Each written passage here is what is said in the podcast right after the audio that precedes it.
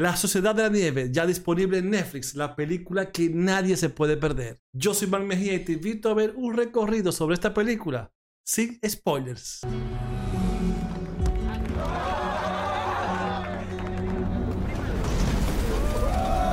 Por favor, cinturones.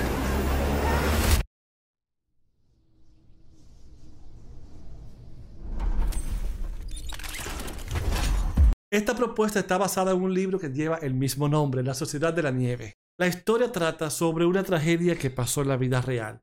En el 72, un avión de la Fuerza Aérea Uruguayo, pletado de un equipo y acompañantes de rugby, se estrelló camino a Chile.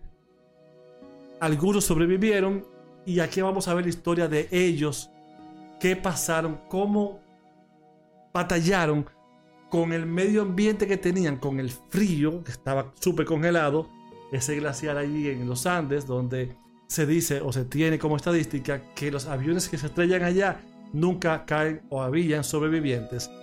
Entonces este equipo cae allá y duran, dura un tiempo que no diré cuánto en ser rescatados los que quedan en vida.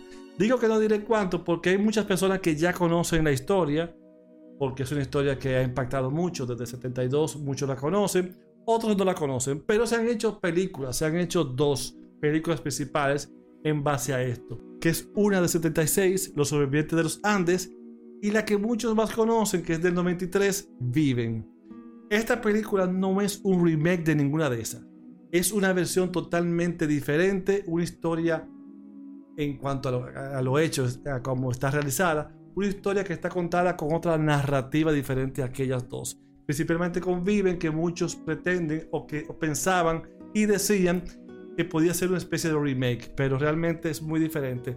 En Viven, por ejemplo, el director y, la, y, el, y los guionistas se enfocaron más en los personajes, en cada uno de ellos, en destacarlo, incluso siendo un poco más ficticia en cuanto a los nombres, cosa que quizás trajo un cierto malestar entre los sobrevivientes y los familiares. En esta se centra más en el, en el grupo, en, el, en, el, en los personajes per se, pero en el equipo completo de los que están en, en, en la situación, destacando los nombres de cada uno y destacando principalmente los que no sobrevivieron.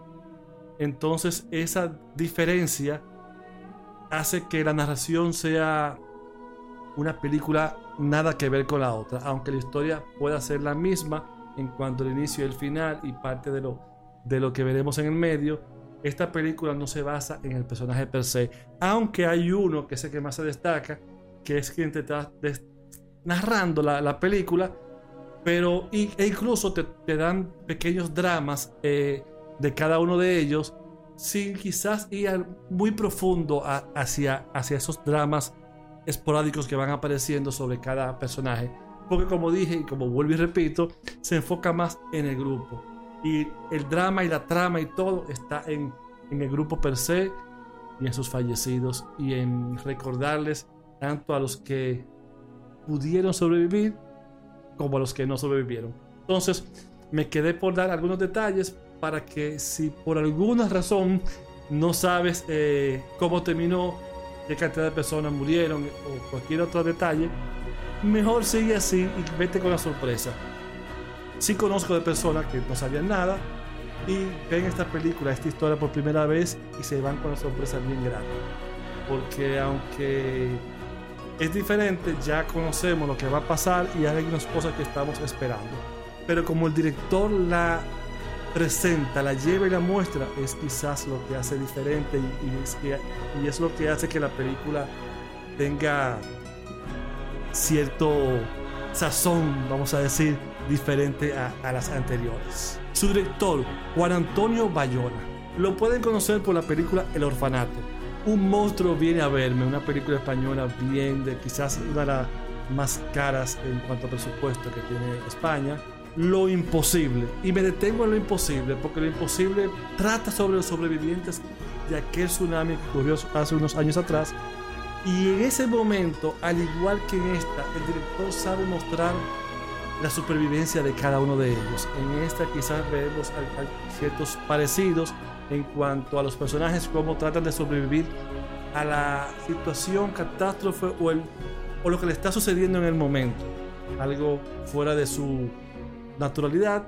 En este caso fue un tsunami, en este caso es un avión perdido, estrellado en medio de los Andes, con un frío bestial. Entonces, este director viene ya de hacer películas y propuestas de gran envergadura, de presupuesto caro, de narraciones bien realizadas y es quizás la persona idónea para traer esta película que lo trajo con toda la calidad posible. El director sabe, y quizás es la parte más importante y es lo que, lo que hablaba de, de lo imposible, sabe explotar los conflictos personales de, de, cada uno y es lo que hace quizás que, que te amarre un poco más. La película tiene dos horas y media y pasan rápido, ni te das cuenta, porque el director, aparte de, de eso que acabo de mencionar, sabe hacer una buena narración. En ningún momento te caes. Quizás te deja descansar en ciertos momentos, pero gracias a una excelente edición, excelente fotografía que te muestra el agobio de cada uno de ellos y la excelente música que veremos que te está por debajo de la película, aparte de de todos los otros datos que están muy bien realizados, como la producción de, como la producción de diseño de producción, perdón, y como los efectos especiales que vamos a ver, todo esto en conjunto hace que la película, cuando vienes a ver, ya está terminando. Pasan dos horas y 25 minutos o más o menos sin darte cuenta.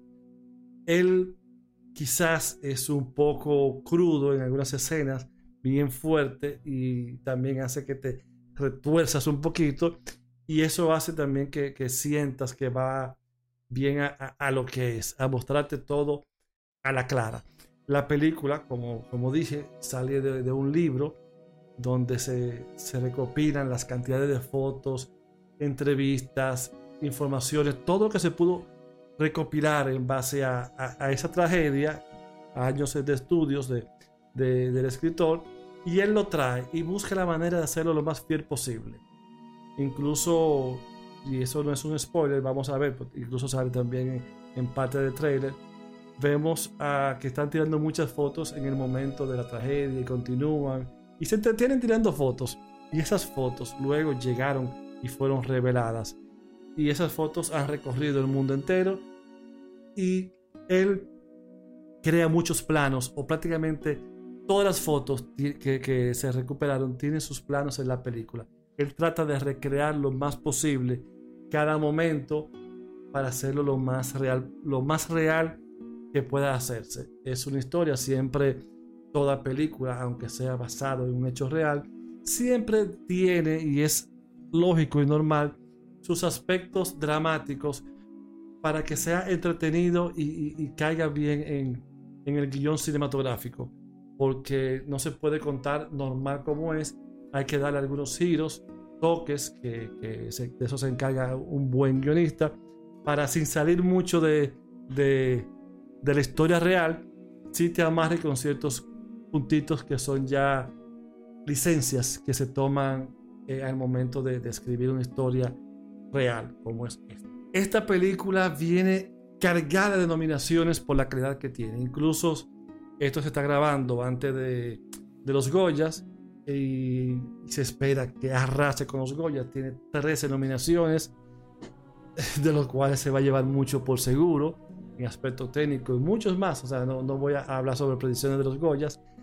Todavía no se, han dado las nominaciones de los premios Oscar y esta todavía no ha sido llamada, pero es muy posible que entre como mejor película extranjera a, pelear, no a ganar. Y tenga también, entre quizás en algún otro aspecto, en, algún otro punto o rango o, o, sección en las nominaciones de los premios Oscar. Los premios Golden Globe también tienen sus nominaciones. Critics Choice Awards, o sea, tiene muchas nominaciones merecidas porque realmente la película está bien realizada. La película está muy bien hecha. La película va a dejar o está dejando mucho que decir. Ella se estrenó eh, en pocos cines, eh, quizás para ayudar a lo que sea las nominaciones de los premios Oscar principalmente. Una, vamos a decir, cartelera corta tímida porque su gran fuerte es, fue la entrada a, a Netflix, pero para cumplir algunos requisitos hicieron su, su entrada a, a, esos cines, principalmente allá en Europa. Bueno, realmente la película me gustó, yo conocía bien la historia, aparte había visto varias veces, he visto varias veces Viven, y tuve también el miedo de que pudiera ser algo, un remake o, o más de lo mismo, pero como dije al inicio de, de, de este comentario, se fue por otro lado más interesante incluso, eh, que fue lo que hizo que, que, que no te quedaras en, lo mismo, que dijera, ok, pasó y ya. O sea, la, la película no va a pasar desapercibida en ese aspecto. Fotografía está genial, los encuadres que tiene, como sabe el director capturar los, los momentos de angustia. Y en lo personal siento que es una historia bien sincera y bien creada y bien llevada de este, de este suceso del 71. Bueno, para ir cerrando, les recomiendo que vean la película, ya empieza, inicia prácticamente la temporada de los premios, viene los Golden Globes, luego van pasando los Goyas y otros más, cerrando con los premios Oscar y en ese trayecto de premios sé que la película va a dar mucha agua de beber. Así que véanla desde ahora para que cuando lleguen estos premios que irán viniendo ya ahora en, en el 2024, inicio del 2024, ustedes hayan visto la película y puedan opinar. Así que bueno, gracias nuevamente por estar aquí, por quedarse. Te pido por favor que ayudes al canal para que siga progresando y siga subiendo a darme tu like. Coméntame aquí abajo. Dale a seguir que siempre traigo recomendaciones interesantes, tanto largas como cortas, de qué ver, qué hay, todo en el mundo del cine la televisión. Aquí vas a encontrar siempre recomendaciones interesantes y sin spoilers. Así que ya saben, eso es despedirme. Yo soy Mark Mejía nuevamente. Gracias por estar aquí y es tiempo ya de bajar el telón mientras la esencia perdura.